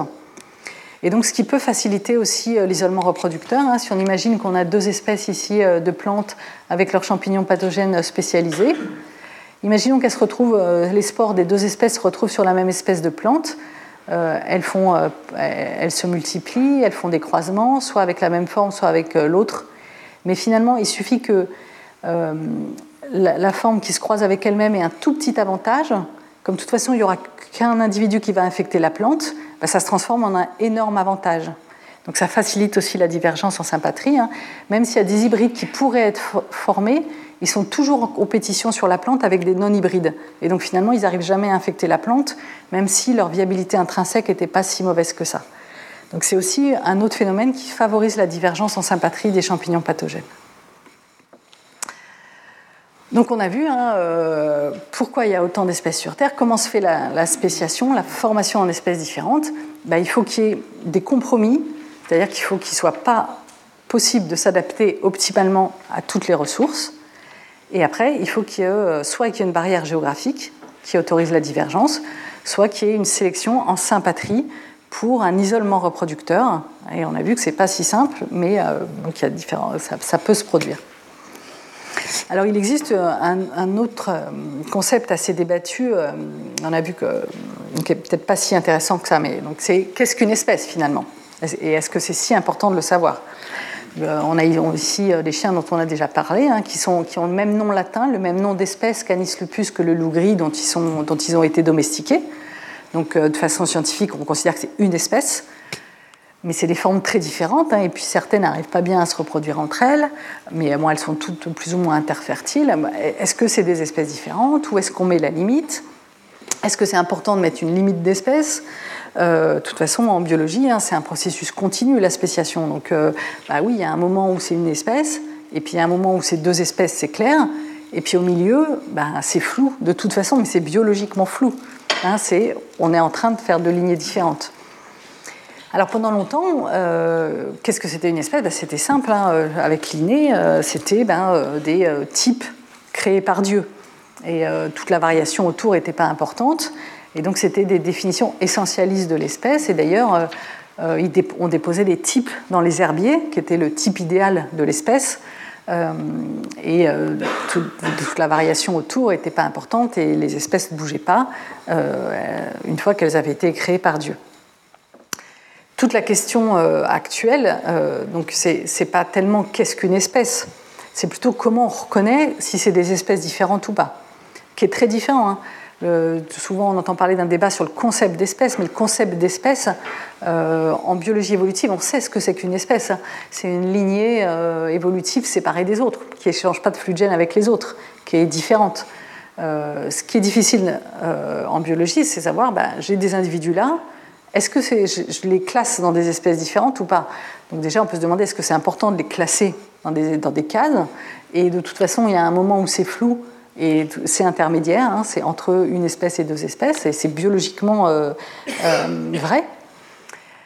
Euh, mais alors, ce que font les scientifiques, ben, pendant longtemps, ils ont regardé, ils ont mesuré plein de caractères différents et ils ont regardé ben, ce que ça fait des groupes séparés, distincts, sans intermédiaire. Euh, dans ce cas-là, on disait, ben, alors c'est ce qu'on appelle, euh, qu'on a appelé longtemps des concepts morphologiques, mais qui est plutôt un critère opérationnel de reconnaissance d'espèces, basé sur des critères morphologiques. Mais donc le, concept globalement, hein, en biologie évolutive, on n'a pas trop de problème de savoir ce que c'est, c'est plutôt euh, de les délimiter dans la nature, sachant que ben, ce n'est pas toujours possible parce qu'il y a des cas intermédiaires. Donc euh, il y a plusieurs moyens de se dire est-ce que c'est des lignées séparées? Donc on peut regarder est-ce que phénotypiquement ils sont différents? Est-ce qu'ils sont interféconds Mais on a vu que ce n'est pas parce qu'ils sont interféconds que finalement ils vont faire des hybrides dans la nature qui vont persister. Hein. Par exemple, les champignons pathogènes de plantes, on arrive très bien à les croiser sur boîte de pétri. N'empêche que dans la nature, ils ne se croisent pas puisqu'ils sont adaptés à des plantes différentes et ils se croisent dans leurs plantes hôtes. Donc euh, c'est un critère parmi d'autres, mais pas absolu. Euh, on peut aussi regarder, euh, bah, faire des phylogénies, regarder à quel point ils sont euh, séparés génétiquement. Mais on voit bien qu'il n'y a pas de critère optimal de délimitation d'espèces. en particulier, les différents critères qu'on utilise pour reconnaître des espèces bah, vont être différents, ils vont apparaître dans un ordre différent suivant si la spéciation elle est en allopatrie ou en sympatrie. Si la spéciation elle est en allopatrie, au moment de la divergence, on va plutôt avoir une distribution géographique des espèces qui va changer. Puis après, par dérive génétique, il y a des gènes neutres euh, qui vont devenir différents. Après, il y aura peut-être une adaptation à des milieux différents, puis une différence morphologique, et à la fin, un isolement reproducteur qui va arriver euh, par effet secondaire, mais pas spécifiquement sélectionné. Si la spéciation sympatrique peut bien se produire, on aura d'abord, au contraire, une adaptation à des ressources différentes, une sélection pour un isolement reproducteur, et seulement après des divergences génétiques neutres et morphologiques. Donc euh, ce n'est pas le même critère qui va être le, meilleur au début d'une divergence suivant ces deux formes. Et puis de toute façon, il y a, un moment où c'est flou. Hein. on est entre les deux et euh, on ne peut pas dire si c'est une espèce ou deux, et, on est peut-être justement entre les deux. il y a même des cas très intéressants comme ce qu'on appelle les anneaux d'espèces. Euh, donc, par exemple, chez ces, salamandres autour d'un lac euh, aux États-Unis, il y a différentes morphes hein, qu'on reconnaît très bien. Euh, ici, les deux morphes aux extrémités ne se croisent pas entre elles, elles, refusent de le faire. On dit bah, c'est deux espèces différentes. Mais chaque morphe ici est interfertile avec la morphe d'à côté. Donc ça fait une espèce en anneau où chaque morphe est interfertile, les flux de gènes peuvent se passer de proche en proche, mais aux deux extrémités, non. Hein, donc là, c'est vraiment un exemple de euh, flou, mais c'est biologiquement flou parce que la biologie, euh, et parce que surtout l'évolution et la biodiversité, c'est un équilibre dynamique, hein, comme on a vu, qui est en, train de, en formation tout le temps, en train d'évoluer tout le temps. Et il y a des moments bah, où on est entre les deux. Et peut-être que ça ne donnera jamais des espèces différentes, euh, parce qu'il ne peut pas y avoir une sélection assez forte, par exemple. Alors les critères de reconnaissance d'espèces basés sur les phylogénies, le principe, c'est, alors on, l'utilise beaucoup chez les champignons parce que euh, euh, souvent il n'y a pas beaucoup de critères morphologiques différents chez les champignons, hein, et euh, c'est des fois difficile de les croiser, et puis c'est pas une belle preuve souvent que c'est des espèces différentes. Et pourtant, avec des marqueurs génétiques, on s'aperçoit de plus en plus que des espèces de champignons pathogènes qu'on croyait très généralistes, capables d'infecter plein de plantes hôtes, et en particulier des pathogènes de culture, en fait, ils sont spécialisés sur des hôtes différents. Donc c'est quand même intéressant de savoir est-ce qu'on a des morphes spécialisées différentes? Euh, donc ce qu'on fait, c'est qu'on ben, séquence plein de gènes, on reconstruit leur généalogie. Et ben, s'il y a des croisements réguliers, la généalogie entre différents gènes sera différente parce qu'il y a de la recombinaison. Par contre, si on a des lignées séparées évolutivement qui échangent plus de flux de gènes, on aura des clades différents. Donc, on utilise beaucoup ça chez les champignons, on séquence plein de gènes et on regarde à, partir de quelle limite euh, les, différences deviennent congruentes et on établit la limite d'espèce à ce niveau-là. Donc on a fait ça chez ces champignons euh, microbotrium, euh, ces parasites dentaires de plantes. Hein. Donc on voit ici une plante femelle avec l'ovule, euh, l'ovaire qui, contient les ovules et les organes femelles ici, les stigmas. Et ici, une plante femelle parasitée par le champignon et qui du coup a plus un ovaire très réduit et a fait des anthères, alors que normalement les plantes femelles ne font pas d'anthères, a fait des anthères pleines de spores. Donc là, on voit un dessin de Darwin dans une lettre qu'il avait écrite à euh, Lydia Baker, où il était déjà intéressé dans ce changement de sexe des plantes à cause du champignon. On voit qu'il a fait la structure femelle ici, euh, qui est en train de se transformer euh, en structure mâle portant des, spores. Et donc on voit ici des espèces de plantes différentes qui ont chacun le champignon, les spores là. Et donc il y avait un débat pendant longtemps, est-ce que c'est une espèce généraliste qui, qui, est capable d'infecter toutes ces plantes et, et, morphologiquement elles se ressemblent, on ne voit pas trop de différence, on arrive à les croiser. Euh, mais est-ce qu'il y a eu une adaptation spécifique à ces différentes plantes hôtes? Euh, ça, je vous ai déjà montré. Et donc, ce qu'on a fait, c'est cette, phylogénie. On a collecté des champignons sur plein de plantes différentes, dans plein de régions différentes, et on a regardé euh, quel groupe ça nous donnait. Donc, on voit qu'il n'y a aucun pattern géographique. tout le long de la phylogénie, les plantes venaient d'un peu partout, les champignons aussi. Et par contre, on voit qu'on a des clades spécifique de certaines plantes hôtes. Donc il y a l'air d'avoir des espèces spécialisées, et ça on ne s'en rendait pas compte avant d'avoir pu séquencer l'ADN. Euh, on a vraiment des espèces spécialisées sur des différentes plantes hôtes. Euh, donc, euh, autant établir une, limite d'espèces et une classification en espèces juste pour classer, c'est pas forcément très excitant. Par contre, essayer de comprendre comment les pathogènes s'adaptent à leurs plantes hôtes et évoluent, pour ça, on est obligé de savoir si c'est une espèce généraliste ou plein d'espèces spécialistes où chacune est en train de s'adapter à sa plante hôte. Et en particulier, c'est important parce que, hein, on avait vu, il y a la coévolution. Donc la coévolution, c'est euh, l'évolution par sélection réciproque, par exemple, des hôtes et des pathogènes. Euh, les pathogènes évoluent sans cesse et changent pour devenir plus agressifs. Et du coup, les hôtes évoluent sans cesse pour euh, être de plus en plus résistants. Et donc, on prend souvent l'exemple de l'illustration de la, reine rouge dans Alice de l'autre côté du miroir. Lewis Carroll avait pris cette, image où Alice court avec la reine rouge, la reine d'échecs, mais le paysage avance pas. Donc Alice, elle dit ben, Qu'est-ce qui se passe? Parce que moi, dans mon pays, quand on court, on arrive quelque part. Et la reine rouge dit Oui, mais ici, le paysage, il bouge. Donc euh, il faut courir tout le temps pour rester à la même place. Et c'est vraiment une belle image de cette course aux armements entre hôtes et parasites, où les parasites évoluent tout le temps, et donc les hôtes évoluent aussi, sont sous sélection à cause de l'évolution des parasites pour aussi tout le temps changer. Euh, et donc c'est vraiment pour comprendre cette coévolution de parasites, ben, on est obligé de savoir est-ce que les espèces sont spécialistes ou généralistes. Et une autre question qui est un peu différente et qui est souvent confondue, c'est est-ce qu'il y a une codivergence des hôtes et des, parasites? C'est-à-dire que est-ce que euh, à chaque spéciation de l'hôte, ben, le parasite il a suivi pour faire des nouvelles espèces spécialisées? Ou est-ce que ben, les hôtes préexistaient et à un moment les parasites sont arrivés et ils ont changé d'hôtes pour faire à chaque fois des nouvelles espèces? Donc est-ce qu'il y a de la codivergence, de la co-spéciation, ou est-ce qu'il y a des sauts d'hôtes et des spécialisations? Alors souvent, ces deux notions sont un peu confondues, alors que c'est vraiment très différent. Hein. Ici, la coévolution, c'est vraiment à court terme, est-ce que les populations évoluent sans cesse en réponse à la sélection exercée par euh, l'autre espèce? Et ici, c'est est-ce que dans le temps long, il y a eu une codivergence ou un saut hein? On voit qu'il peut y avoir des sauts en, alors qu'il y a aussi de la coévolution. Hein. Ce n'est pas du tout euh, forcément lié. Et donc, euh, ce qu'on a vu chez ces parasites pathogènes de plantes, c'est que donc, ici, on a la phylogénie euh, des plantes hôtes et ici, les relations de parenté chez les champignons. Et on voit que les phylogénies sont complètement différentes, ce qui montre qu'il n'y a pas eu une codivergence des deux, mais plutôt des sauts d'hôtes et des spécialisations euh, après des sauts d'hôtes par les parasites. donc pendant longtemps, on a eu l'idée comme ça que bah, les parasites devaient suivre les spéciations de leurs hôtes puisqu'ils coévoluaient avec eux. Et en fait, c'est très très rare. Il n'y a pratiquement aucun cas où on trouve vraiment des co-spéciations euh, chez les parasites. On a essayé de, regarder un peu dans les littératures euh, ce qui existait. Dans quel cas on avait trouvé une co-spéciation, c'est-à-dire une stricte des, phylogénies identiques des hôtes et des parasites avec exactement les mêmes temps de divergence?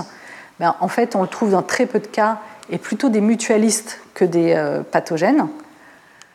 Et au contraire, chez les pathogènes, hein, le plus souvent, on trouve des phylogénies complètement différentes entre les hôtes et les parasites qui montrent qu'il y a eu des changements d'hôtes, ou de temps en temps des phylogénies congruentes, similaires, mais avec des temps beaucoup plus courts chez les parasites que chez les autres, montrant qu'il y a quand même eu une, euh, radiation par saut d'hôte du parasite. Donc on a vu hein, euh, euh, comment on peut expliquer la spéciation, et on verra dans le cours 7 comment on peut expliquer plutôt les, pattern de distribution des espèces sur Terre et pourquoi il y en a plus à certains endroits que d'autres. Et donc là, c'était plutôt euh, comment se forment des espèces et quels sont les problèmes de biologie évolutive que ça pose. Et vous voyez que c'est encore débattu. Hein. On n'a pas encore les, euh, de, réponse absolue sur le fait est-ce que la spéciation sympatrique est possible ou pas, à quelle fréquence elle se produit, chez quels organismes. Et maintenant, on va voir un peu qu'est-ce qu'on connaît sur l'origine de la vie. Euh, donc, je vous ai déjà présenté hein, cette arbre de la vie, donc, qui représente un peu les relations de parenté entre tous les groupes d'organismes vivants connus sur Terre, avec ici les eucaryotes, les plantes, euh, ici les, euh, les, animaux, les champignons qui sont très proches euh, des animaux, les bactéries et les archébactéries. Et, mais donc, qu'est-ce qu'on sait sur l'origine de la vie hein, Ici, qu'est-ce qui s'est passé? Alors déjà, pareil, on peut se demander qu'est-ce que la vie déjà? Donc il y a deux types de définitions de la vie. Il y a une définition qui est plutôt basée sur l'autoréplication et l'évolution, qui est que euh, ben, des formes de vie sont euh, capables de ben, s'autorépliquer, de muter, d'évoluer, de se diversifier. Hein, bah, la NASA s'y est beaucoup intéressée à cette définition de la vie, hein, pour savoir bah, si on va sur Mars, euh, qu'on trouve des formes, comment on décide si c'est vivant ou pas, comment on définit la vie. Et il y a d'autres euh, définitions basées plutôt sur l'auto-entretien, le métabolisme, qui dit que euh, ben, un organisme vivant, il importe euh, des nutriments, il fait du, métabolisme et il exècre d'autres choses. il y a tout le temps des transformations et un milieu un peu fermé où se produisent des réactions chimiques. donc c'est deux types de définitions qui en fait sont complémentaires, hein, parce qu'une sans l'autre, c'est n'est pas très applicable. Et d'ailleurs, il y a encore des choses qui sont discutées. Par exemple, on peut se demander est-ce qu'un virus est vivant ou pas? Vous avez ici euh, le, virus du euh, SARS-CoV-2, donc avec euh, une enveloppe protéique. Hein, vous avez tous entendu parler des protéines spike, etc., sur la coque. Et ici, on voit l'ARN, qui est le matériel génétique du virus. Donc un virus n'a pas de cellules. C'est juste du matériel génétique avec une coque protéique. Et donc ça, correspond à la première forme de, de définition. Ça peut muter, se diversifier, mais ça n'a pas de métabolisme propre ça ne fait qu'infecter des cellules euh, et utiliser le métabolisme de la cellule. Donc il y a des gens qui disent que les virus ne sont pas vivants, on ne peut pas les classer dans les vivants puisqu'ils n'ont pas de métabolisme propre. Alors si on dit oui, mais ils peuvent se diversifier, donc ils sont vivants. Mais si on dit les virus sont vivants, ben, c'est très difficile de dire qu'une vie artificielle qu'on laisse évoluer dans des ordinateurs n'est pas vivante, parce qu'elle est aussi capable de muter, de se diversifier, de faire des formes différentes. Elle n'a pas de métabolisme propre, mais les virus non plus. Donc c'est difficile d'avoir une définition de la vie qui inclut les virus, mais pas une vie artificielle, par exemple. Donc euh, il y a encore un peu des débats sur euh, comment on définit vraiment la vie. Donc euh, après, on peut se demander qu'est-ce qu'on sait des premières étapes de l'origine de la vie?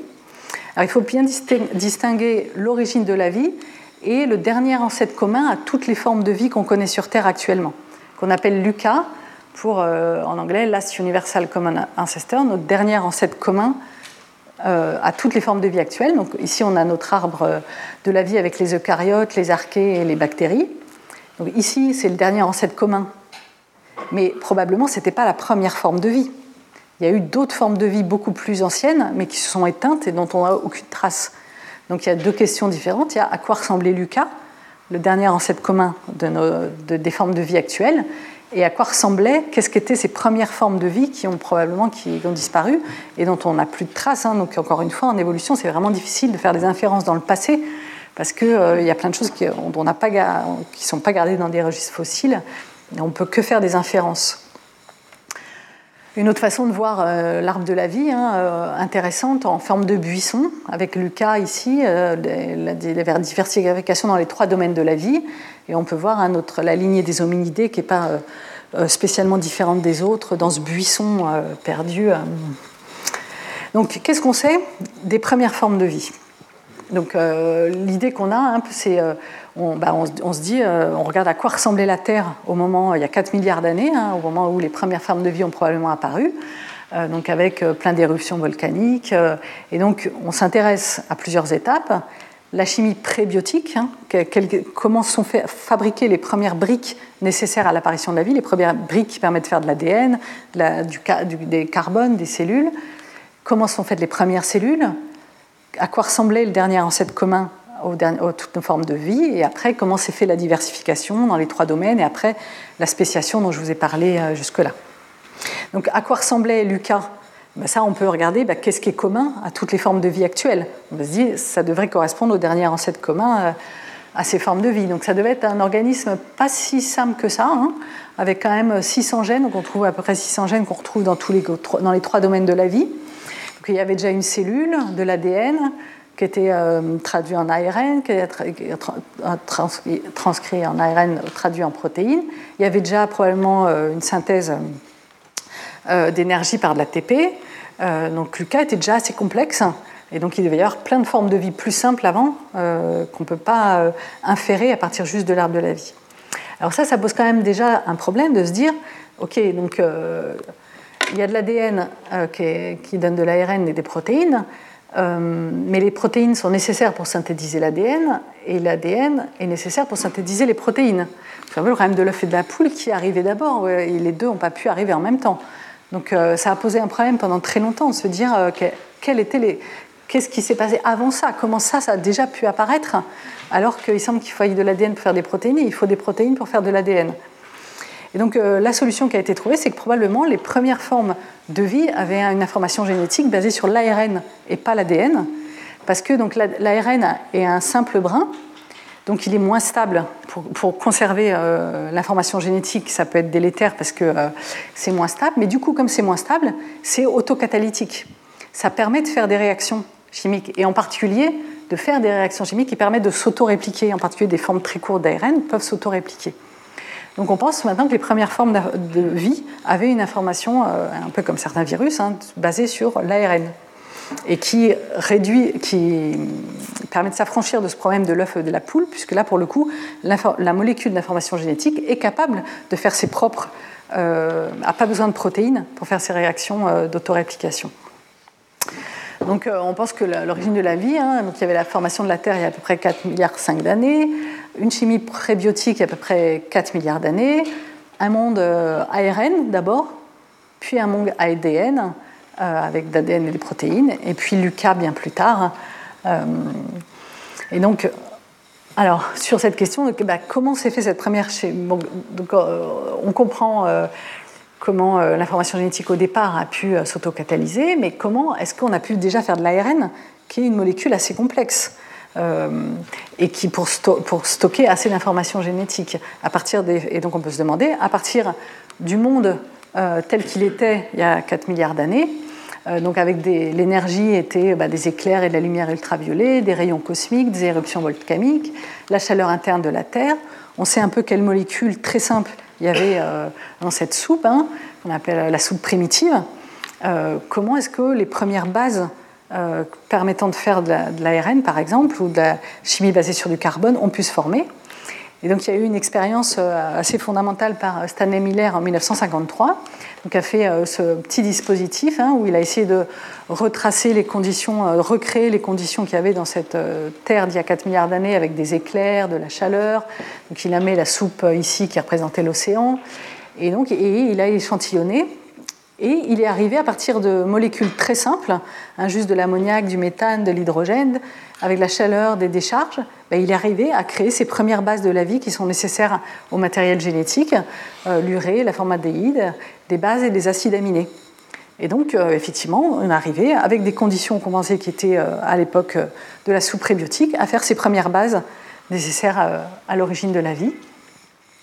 Et donc, c'est un peu l'image qu'on avait hein, d'une soupe primitive avec des molécules inorganiques très simples, grâce euh, aux conditions, euh, aux sources d'énergie ici, on arrive à faire des molécules organiques simples, puis un peu plus complexes par sélection. Alors, on a pu aussi euh, sélectionner in vitro des molécules d'ARN de plus en plus complexes et de plus en plus autoréplicatrices. Hein. À partir du moment où il y a un peu d'information génétique qui est capable de muter et d'évoluer, ben, on peut sélectionner pour des formes plus complexes, plus, plus efficaces, etc et donc après qui ont intégré euh, les protéines, l'ADN et la formation de cellules. Hein. Les cellules, ça permet en fait de protéger euh, euh, des réactions chimiques de l'environnement extérieur pour avoir un gradient interne où on peut créer des produits qui soient différents et pas trop dilués dans le monde extérieur.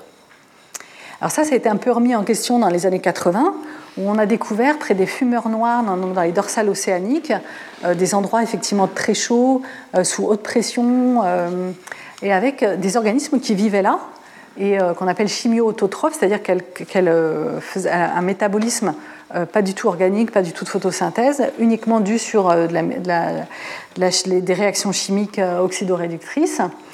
Et ça a un peu relancé euh, le débat sur l'origine de la vie. On se dit, bah, c'est peut-être plutôt à ça que ressemblaient euh, les premières formes de vie sur euh, des dorsales océaniques.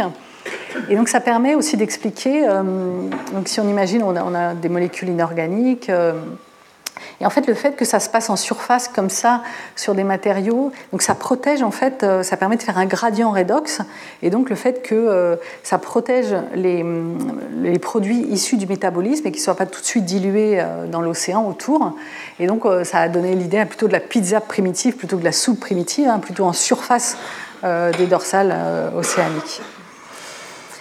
alors, qu'est-ce qu'on sait des donc évidemment, on n'a pas de traces de ces premières étapes, hein. on peut juste essayer de les reproduire, de les inférer, de voir ce qui est possible. Les plus anciennes traces de vie qu'on a, alors elles datent quand même d'il y a 3 milliards d'années, hein. euh, c'est des fossiles de stromatolites. Alors les stromatolites, on en voit ici euh, encore en, Australie par exemple, mais elles sont très rares, euh, mais probablement il y a une époque où c'était les formes de vie les plus fréquentes. Et donc ces stromatolies, c'est des structures euh, créées par de la vie, hein, créées par des communautés bactériennes, euh, principalement des cyanobactéries. Et donc le fait qu'on les retrouve il y a 3 milliards d'années, hein, donc c'est euh, les, traces de vie les plus anciennes qu'on ait, mais qui sont déjà assez complexes, déjà ressemblant à des cyanobactéries. Et donc si on retrace un peu l'histoire de la vie depuis, donc si, on, imagine l'histoire de la vie sur 24 heures, on imagine qu'au temps zéro, euh, la, Terre est formée euh, il y a 4,5 milliards d'années. et on regarde combien de temps et quand sont apparues les différentes formes de vie. Hein, ben, on voit que à 4h10, les premières formes de vie sont apparues. À 17h45 seulement, les premiers organismes multicellulaires. À 23h40, la disparition des dinosaures. Et les premiers hommes hein, sont, arrivés à 23h59 et 56 secondes. Et donc on voit ici euh, l'apparition euh, de la vie euh, à peu près à 4h10, donc. Les premières photosynthèses ici, les prokaryotes qui sont arrivés ici, les eucaryotes seulement là, la vie multicellulaire, les animaux ici, les plantes terrestres, les premiers vertébrés terrestres, les dinosaures et les premiers hominidés, hein, vraiment à la toute dernière seconde. Donc on a vu aujourd'hui hein, euh, comment euh, on peut expliquer la diversification euh, des formes de vie, qu'est-ce qu'on sait de l'origine de la vie?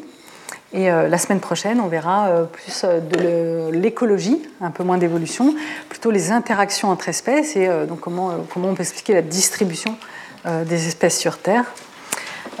voilà, je vous remercie pour votre attention. Et après la pause, donc Hélène Morlon vous parlera aussi de diversification des formes de vie.